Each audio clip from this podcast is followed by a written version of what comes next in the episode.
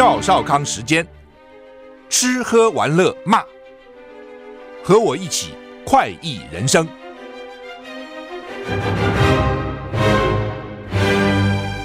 我是赵少康，欢迎你来到赵少康时间的现场。台北股市现在跌十三点啊，台股上个礼拜五涨了一百零五点，涨了零点六二个百分点，现在跌十四点。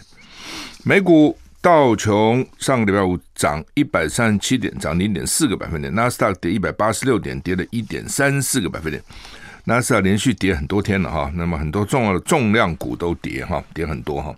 S M P 五百跌零点二七个百分点，费城半导体跌二点四二个百分点，英国三大指数都涨，都涨在一点四、一点五个百分点左右，涨很多哈。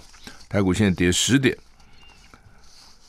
今天四月十一号，明天四月十二号啊，这个全台都是多云到晴啊。那明天东半部地区及恒春半岛有长浪发生的几率要注意。我们看温度高了哈。北北基二十到三十一度，降雨几率零到二十；桃竹苗十九到二十八度，中彰投二十二到三十一度，云嘉南二十一到三十二度，降雨几率都是零；高屏二三到三十二度，度降雨几率零到十；宜兰二十到二十九度，花莲二十一到二十八度，台东二十二到二十九度，降雨都是百分之二十的几率；外岛十五到二十二度，降雨几率零啊，所以呢。这个在西岸都在高温，都在除了桃竹苗最高二十八度，其他都在三十度以上，三十一度、三十二度啊。那在东海岸大概都二十八、二十九度高温，一二三都高了。星期一、星期二、星期三都高，星期四温度又要往下降啊。这个天气还是很不稳定哈。美国五月恐怕会升息两码啊，会升息两码。那学者预测央行你到底会怎么样啊？说采采这个半减却什么意思？我的标题我看不懂，我看看内容哈。美国联准会五月可能再升息两码。学者认为，在房地房地产方面，原物料如果持续上涨，缺工缺料无法及时解决，影响会陆续发酵哈。中原大学的教授叫做陈若辉说呢，五月份美国很可能升息两码，就零点五趴了哈。估计年底持续升息幅度二点五帕，就是我们前两天上礼拜也讲过了，说会连升十十个一码，一码零点二五，十个就是二点五帕嘛啊。那么另外呢，这个。量化宽松会离场啊，美国在缩表嘛哈，所以一方面涨息，一方面缩表哈，这是双管齐下，很厉害的哈。嗯，未来十二个月啊，美国经济会衰退，而且可能会硬着陆啊，所以看起来情况并不好了哈。美国三月升息一码，央行跟着升息一码，我觉得当天就升了哦，我觉得实在是。亦步亦趋哈，如果五月美国宣布升息两码，哦，那也就是五月 F Fed 升息两码，央行可能升息一码，就升息一半了，哦，就是升息美国的一半了。那因为升息哦，所以呢，对经济跟房地产的冲击会发酵哈。通常升息对房地产也是不利的哈，因为你你买房子你你借钱利息就高了嘛，很多人就很多人现在利息低会讲说，哎，我付那个利息跟付房租也差不多嘛哈，我只要把头期款准备好，那头期款呢，那可能除了我个人以外，家人也会帮助一点嘛，大家来凑一下，凑个头期款，那我以后呢，这个付房租利息来付房房付房租的钱来付利息就够了，那如果利息涨一直涨。房租不可能像利息这样涨嘛，哦，所以呢，就可能房地产就不会那么热络了哈。世银预测乌克兰今年 GDP 会崩跌四十五趴，比俄罗斯更惨。就是打现在我们只看到说，好像乌克兰都赢哈，俄罗斯都输哈，俄罗斯很惨，没错。但是你千万不要忘掉，战场就在乌克兰，大家常忘了这一点。哦，我们每天看泽伦斯基在那边演讲啊，等等，好像泽伦斯基是英雄是。但是呢，以以前我们常听叫做“一将功成万骨枯”，现在是一样的，只只是这个将从军事的将变成泽伦斯基了。俄乌战事已经超过一个月四十几天了哈，西方国家对俄罗斯支出制裁令，对俄罗斯经济造成重大冲击。但是呢，遭到入侵的乌克兰更惨，跟因为战事的影响，世界银行预测乌克兰国内生产毛额今年下滑四十五趴。不当了，真的打完以后呢，这西方国家可能对他也会有有大笔的援助哈。世界银行除了对当事两国，就俄罗斯跟乌克兰，另外呢，也说对欧洲的国家跟中亚地区的经济造成很大的影响，导致出口下降四点一趴。是二零二零年新冠肺炎大流行导致经济衰退的两倍哈。世界银行预测，遭到西方金融制裁，俄罗斯今年 GDP 会下滑十一点二趴。周遭的东欧国家，包括白俄罗斯、这摩尔多瓦下跌三十点七趴。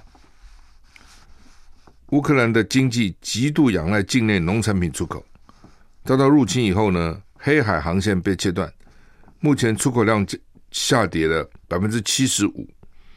如果俄军成功占领奥德赛，冲击可能进一步扩大。啊，其实奥德赛已经讲了好久了，俄军去打到现在没打下来哈。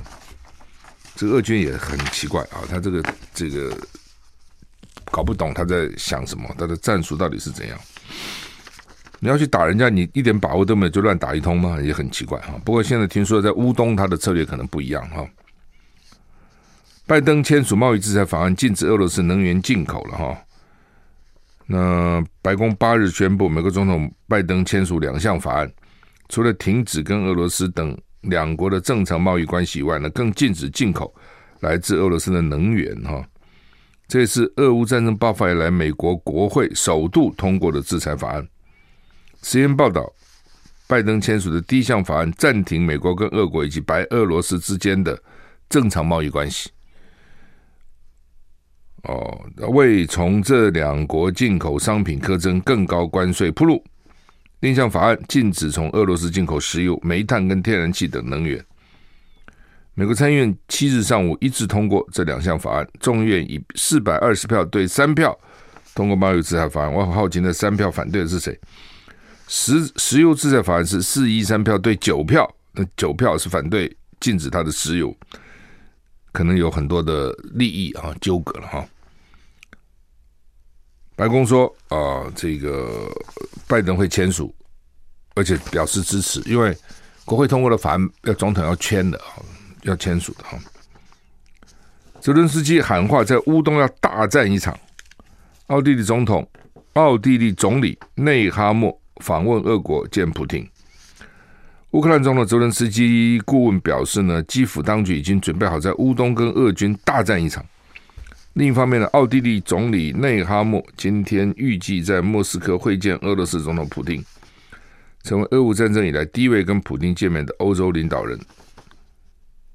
乌克兰总统泽伦斯基说：“俄罗斯锁定了整个欧洲，对所有民主政治的安全来说，阻止俄罗斯入侵乌克兰至关重要。”泽伦斯基的顾问表示，乌克兰准备在乌东跟俄罗斯大战。当地许多民众担心俄军发动攻势，正在逃离乌东。在此同时，欧盟成员国奥地利当局宣布，总理内哈默前往莫斯科会见俄罗斯总统普丁，成为俄乌开战以来呢欧洲领导人的第一人啊，其他都还没有去。他们有不少去跟泽伦斯基见面，但没有去跟普丁见的了啊。那他说呢，尽管机会渺茫，还是希望尽一切努力推动和平发展。哈，这是。奥地利的总理说的哈，那发言人说，他将在保持中立的框架内，在人道跟政治层面上支持乌克兰。奥地利没有加入北约哈，奥地利没有加入北约，但是呢，他也说我会保持中立，人道呢，我支持乌克兰啊。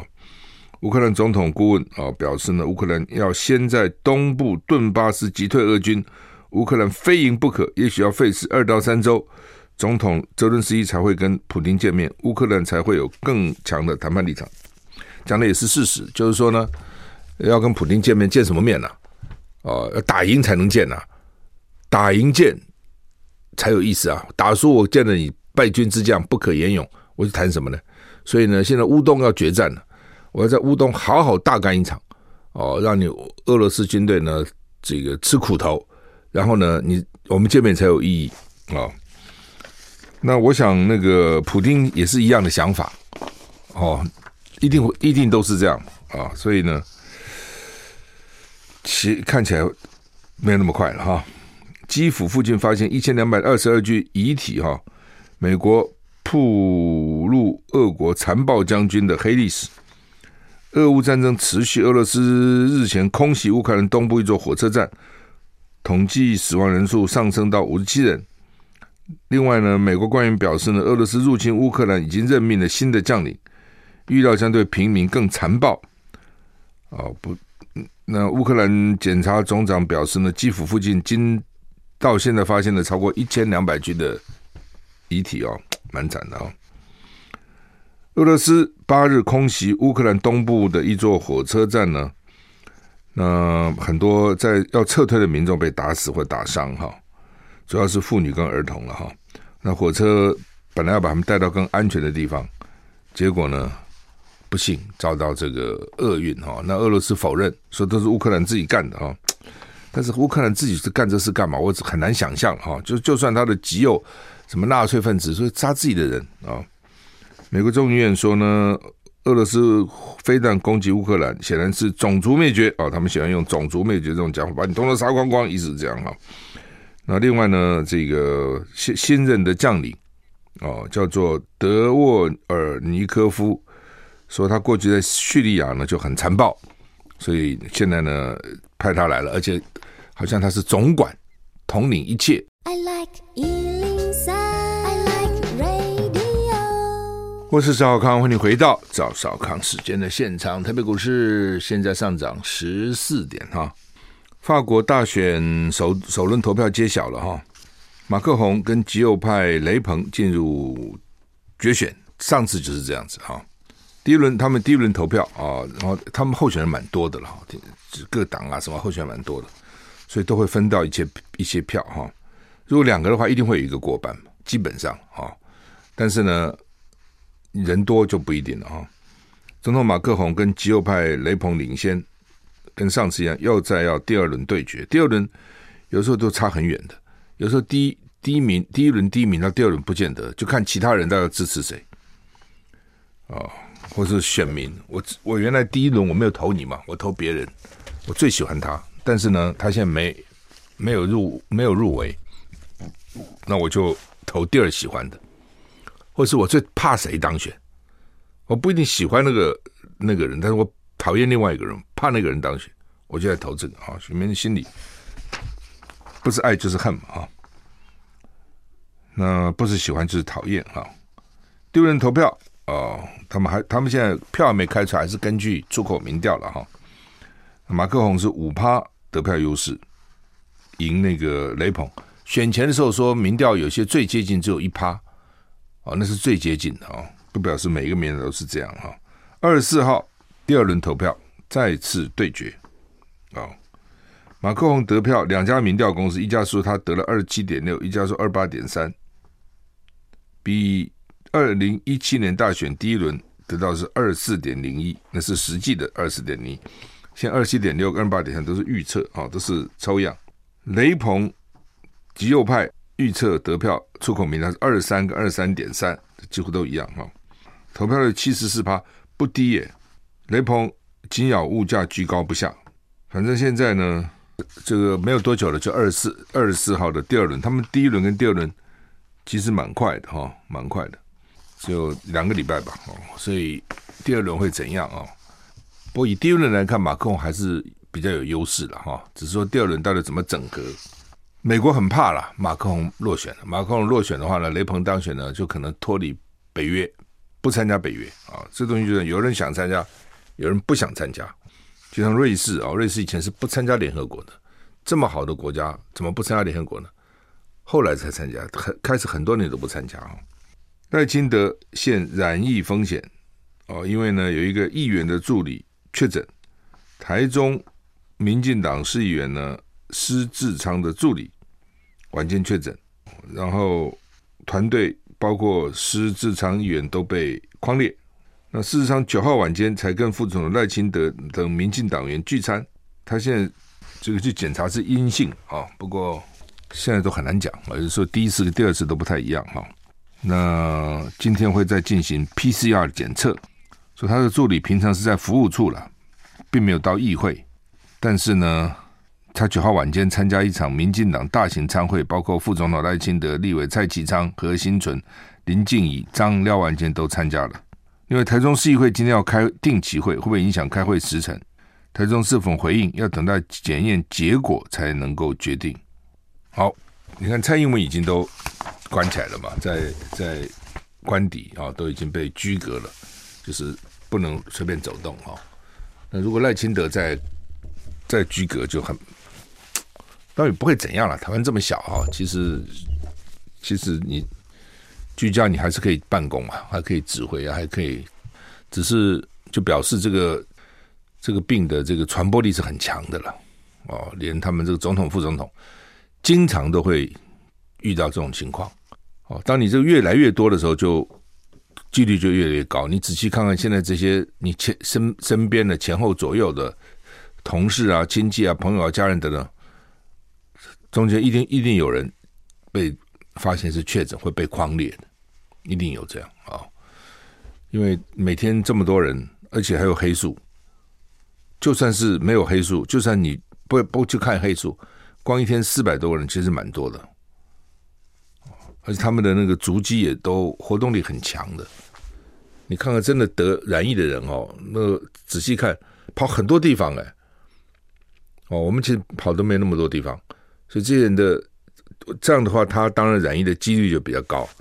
这里也去，那里也去，那里也去啊！一天我跑很多地方，啊，所以他他的足迹很广阔啊，表示这个人很好动啊。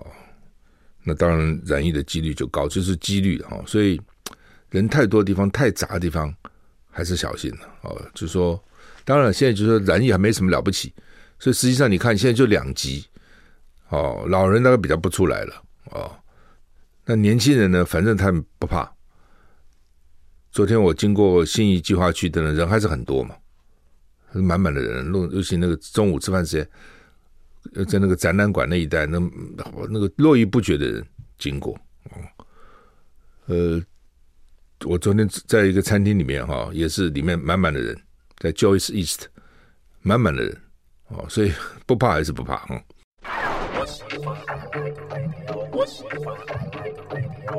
我是赵少康，欢迎你回到赵少康时间。现在台北股市跌三十六点啊。中国时报今天头版头，本土昨天加了四百三十一啊。陈时中指病例数还会增加，需要改变战略。透露抗病毒的药物已经准备好，乱讲，我们根本没多少药。南投嘉陵破功，全岛沦陷。原来南投啊是台湾唯一唯一没有染疫的县啊。南投也是台湾唯一没有靠海的县，大家都知道啊。那原来台湾只有两个地方啊，一个是南投，一个是马祖。本来金门也好叫，后来金门不幸啊，有有有三个好像，马祖没有啊，南投没有。那南投呢，这因为一对夫妻到台北部来打高尔夫球，结果这一打不知道怎么回事啊。但理论上打高尔夫球是不会染疫的了。因为高尔夫球都很大嘛，那个球场那个人也没有那么挤，哦，应该是没有那么挤了哦。那但是呢，你不是只有打球啊，你还要可能要在球场吃饭呐、你可能要洗澡啊，你可能要，你也不可能只到北北部来打球啊，啊，你一定有其他的社交活动嘛，反正就被染了啦啊，那就是就变成全岛都没有，都沦陷了，哦，都沦陷了哈。中国时报搭搭了一张相片，是台北车站那个排队打疫苗，也蛮可怕的，满乌压压一屋子的人哦。那边好像打疫苗可以有五百块这样，好像是好像是给五百块这样哈。呃，因为现在第三季又稍微热一点嘛，哦，我上网去看一下那个什么医院啊，什么中山医院啊、宏恩医院这些医院都额满了没有？诊所还还还有，当时诊所还有一些啊、那另外就是你随到随打的，像这种也不必预约了，但是人就你就要等啊，人就很多，你知道。但在排队过程中会不会被传染？哦，这要很小心哦。我看他们也很难都维持一定的安全距离，你知道？你看这个相片，人其实蛮密集的哦。联合报头版头，全台三万两千人居家隔离创新高，本土连两天破四百例，居隔翻倍，朝向启动轻症居家隔离。啊。呃，而且不是破四百哦，这近五百哦。是将近将近五百例哦，哦，所以麻烦哈、哦，麻烦哈，哦，哦南投就南投县政府公布了哈，所以这对夫妻是丈夫三月间曾经与新竹市的确诊个案叫编号是二四四七四接触，哦，所以原来说是因为到北部来打高尔夫球。看起来也不见得真的是这样子哈，反正他就有有接触了哈。你现在人太多，他没办法了。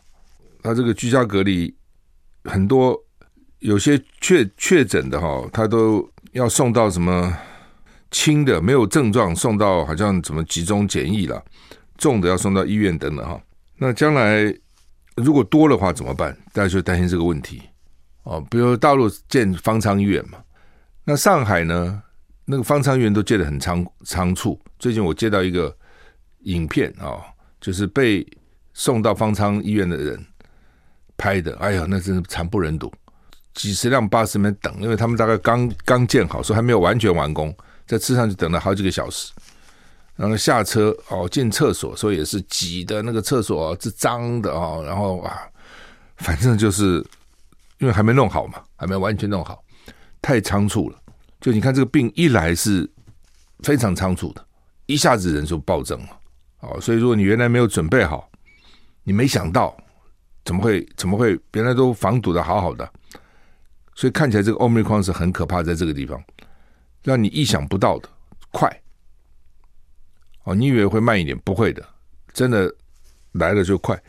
那台湾，我本来以为很快会破五百。破了五百后，很快就是八百、一千，哦，但是现在还没有那么快哦。比如昨天四百八十几，前天四百八十几，为什么？我觉得根本就很多没有塞到。一般你你怎么会塞到呢？不会嘛？被塞到一定是已经被框列的啊，什么那些才会去塞一下。一般人怎么会塞呢？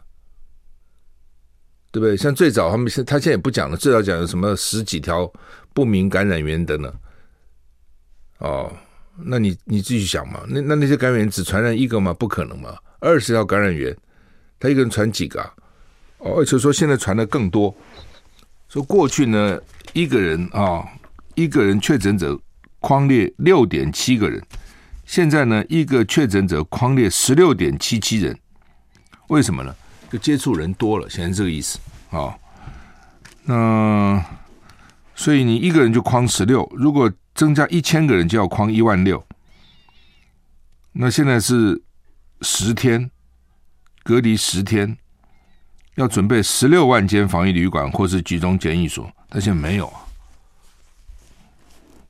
哦，没有这么多、所以这是为什么现在讨论要不要在家里面哦，就不要不需要去。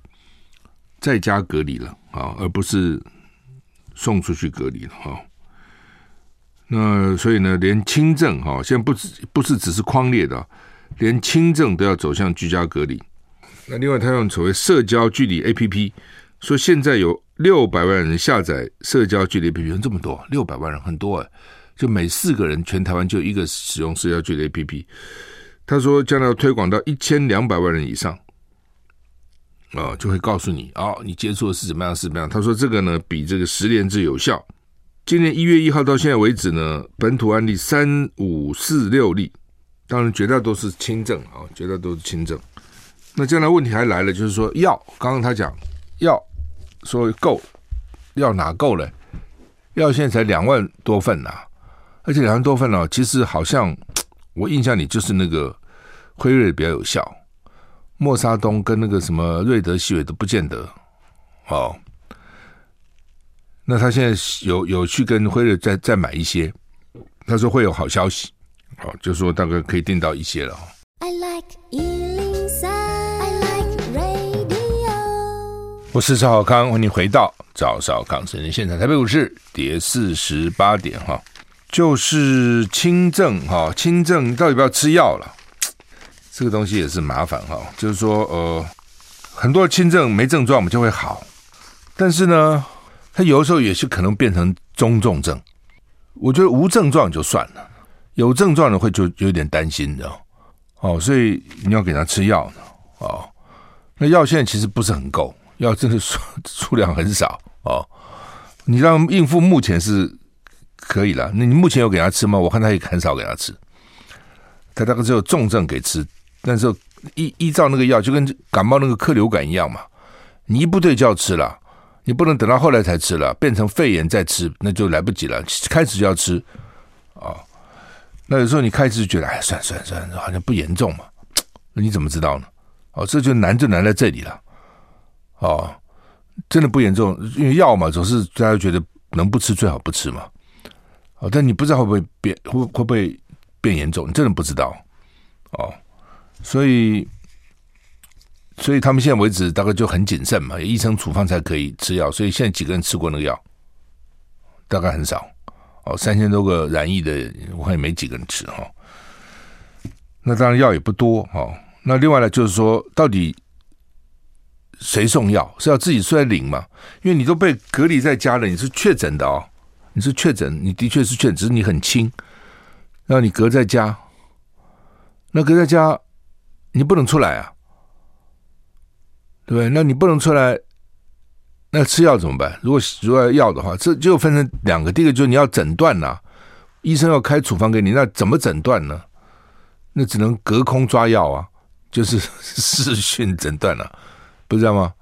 哦，你很难叫医生到你家，你也很难去，你也不能出来啊，所以你就阻隔在家了嘛，就怕你出来传染给别人嘛。哦，所以就视讯。好看那个样子啊，好好开个药。那谁送药呢？哦，这要专人送啊，对不对？纽约就是送到家里的哦，纽约是送到家里，纽约那么大，对？纽约千万人口以上啊，哦，送到家里啊，所以这个他都要，他现在都还没规划，你知道？就是说，就是因为没想到，或是他们事先也不需要去想，认为船到桥头自然直。哦，也不愿意想。其实我早就讲了，我我还脸书写了好几次，我说你要多买一点嘛。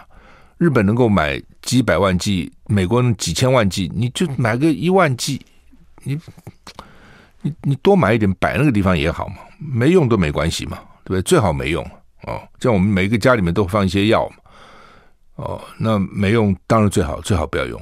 就像我们做体检一样，每年那么多人去做体检。对，真的检出有病的，真的有严重病还是少数嘛？那为什么还要做呢？其实你做的是希望没有没有事情嘛，你没有说我花了钱做的，我希望有事，一样的道理嘛，就是就就跟去保险一样嘛，最好没事嘛，对不对？那他就不肯啊、那现在发觉，哎，怎么突然疫情有一点急转直下哈、哦？就是两岸了，《联合报》今天社论也讲了，就是就是现在就是。哎，不是联合报说是是什么社论？好好，反正有哪个地方写了一篇嘛，反正就是说，这个联合报社论不？联合报社论讲桃园，就是说大家都都说哦，两岸都想要清零啊，而且原来都觉得自己不错，哦，结果呢，现在反而搞得很麻烦。哦，大陆也是，那个上海也很惨了，啊，上海非常惨啊。哦那现在就是你现在要快筛嘛？他现在叫我们快筛，他为什么要筛了哦？就说这样讲，就是希望拖慢一点了。他怕一下子都来了，哦，只要一下子然后一堆人，他就是手忙脚乱来不及嘛，医院不行嘛，就慢慢慢慢慢慢慢慢，就一个慢慢的大家都得，反正将来可能都会得，只是呢慢一点得，不要一下子都得。所以呢，你确诊就先在家里，不要去传染别人，意思就是这样子。哦，如果都不检查都不筛，那就到处传染嘛。那就是他希望慢一点啊。那所以呢，就现在要搞这个快筛国家队啊。之前的口罩国家队，现在要搞快筛国家，什么意思？就你那个快筛剂啊，国家要征用了。因为快筛剂蛮贵的，现在啊，为什么那么贵？为什么别的国家能够便宜，我们为什么那么贵呢？一剂要，差不多一一一份差不多三百块，这很贵啊。你说压到一百以下嘛，对不对？一个公司假如说有一百个人啊，那你一次做一次要三百块，就三十万呢。对不起，就三万呢，一次就三万块。哦，那如果每个礼拜做一次，一个月就是十二万。那每个礼拜做两次，有的人说什么三天要做一次，一个月就二十四万，对一个公司来讲也是一个负担，哦，所以那个价格为什么这么贵？不知道，这中间有暴利吗？还是怎样？哦，所以陈世忠他们意思就是说呢，组成国家队就把它征来，那你征来你你要怎么给人家用？你免费用呢，还是要收钱？哦，现在不知道他要怎么做了。哦，上海标题就是养老院传多名死亡哦，有的那个养狗的很惨。哦，养狗，譬如说他人要拿去隔离了，送到方舱了，或者送到哪里，他狗怎么办？狗不能带过去啊。那你狗说叫邻居或者叫什么村里人也太不给你养啊？那狗呢又傻傻的，你给它吃东西，你说我给你分成三十份哈，一天吃一份，它不会，它就都给你吃了。哦，狗是傻吃，猫听说还比较聪明，还会吃饱就就算了，狗不会的，狗你看多少吃多少，当然真的吃撑了，它也不吃了。但他不可能这样，什么按照你们给他三十天份这样是不可能的。对，那所以不少狗，这宠物死死了，哦，也蛮惨的。那现在在上海人也不太敢出门，哦，也不太敢出门。听说有一个人到那个健身房，一进去呢，健身房被封了，他就在待在健身房里面，吃的也很烂。那只好每天健身，是瘦了蛮多的，身材变得不错。还有个人去健身房办卡，就是健身房没有卡嘛，他这不干办卡办一半，健身房被封了，他就被关在里面了。这睡不睡呢？所以他们现在没事最好少出门，你不知道到时候万一被人家一封，惨了。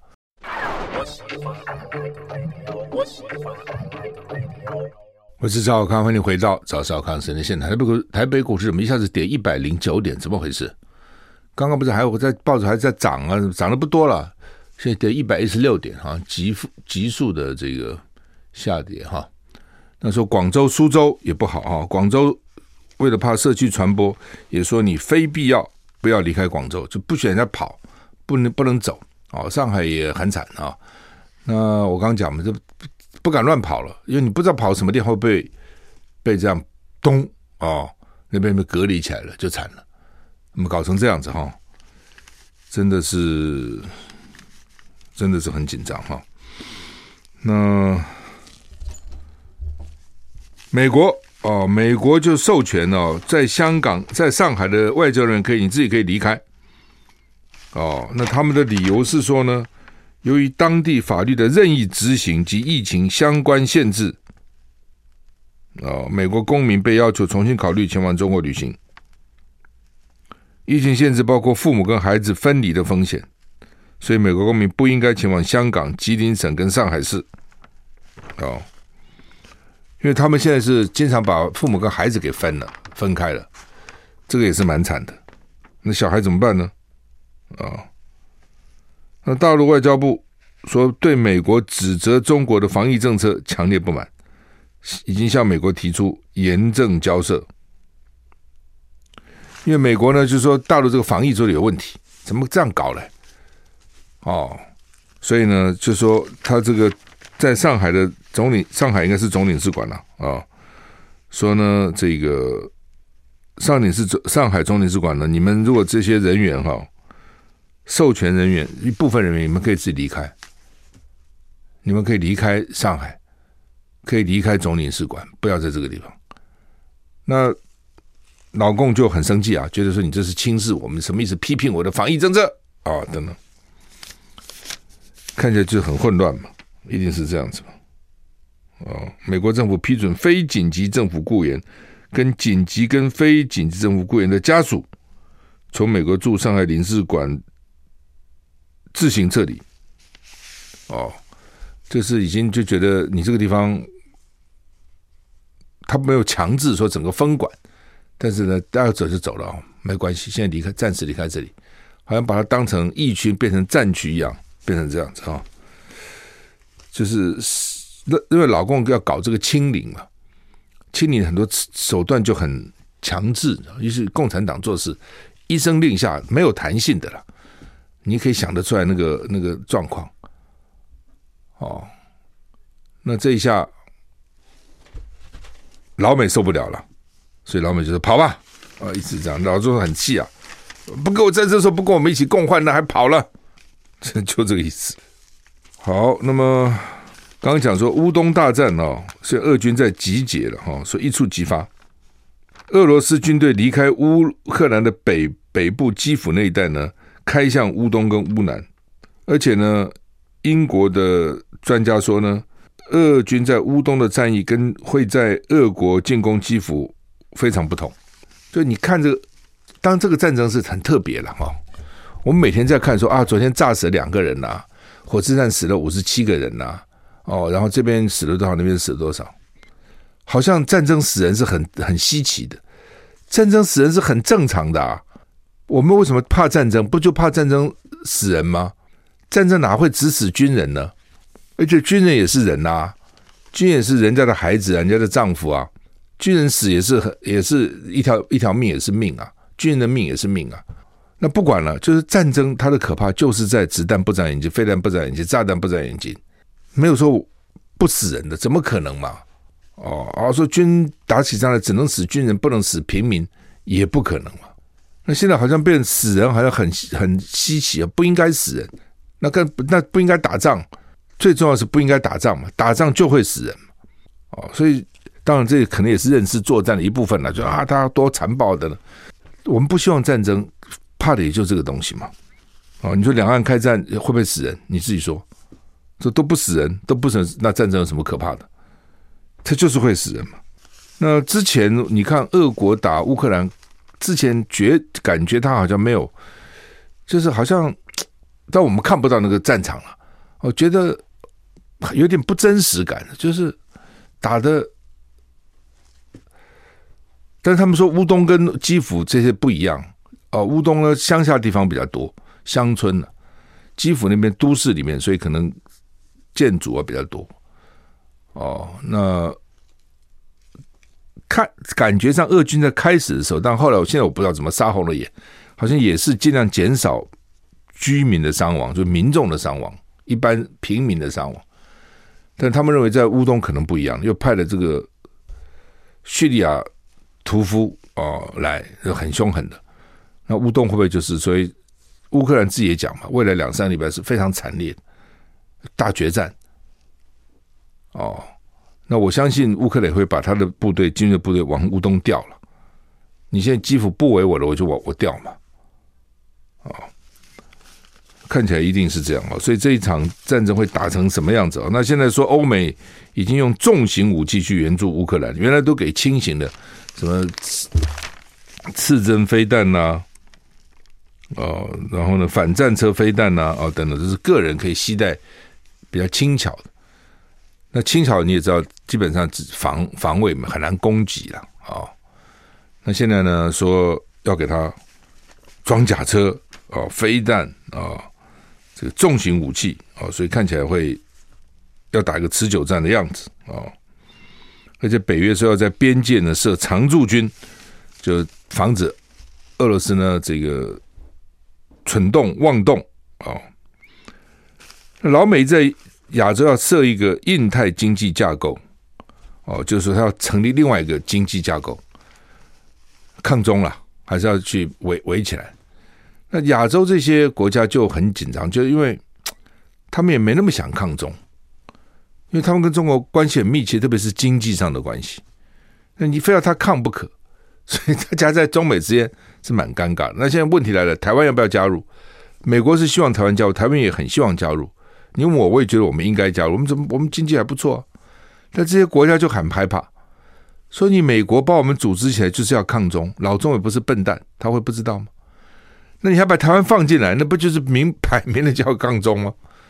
哦，所以老美现在明明希望台湾加入，但是现在也不敢让台湾加入，就这样说说好了，开始先不要台湾加入，以后运作一段时间再说吧，再让台湾加入。哦，但是很多时候你开始不加入，以后加入就困难度就高嘛。你开始比较容易，大家稀里糊涂一锅煮了都进去了。你等到人家都弄好了以后，你要这些人都同意你加入，很这很麻烦啊、哦。但是他现在又怕说，一开始就说把台湾加入，那些国家就是不加入了。你怕成这样子，哦，这个也不是说政治上或军事上的怕，他就是在经济上他怕，这就是没办法了哦。因为到底近嘛，他跟中国大陆还是近。你要靠美国帮助你的经济很困难了，因为美国已经是一个成熟的一个经济体，对不对？他一切都有制度了，等等啊，他采购什么都一定。你说他能够买你多少东西很有限，就像台湾原来卖美国很多，但现在能卖国美国有限的，虽然去去年增加了，但是还是有限啊。所以你要经济，那对任何一个国家的经济都很重要。那经济那就是中国，那是人也多，而且在在上涨，在往往上走。我们今天时间到了，谢谢你的收听。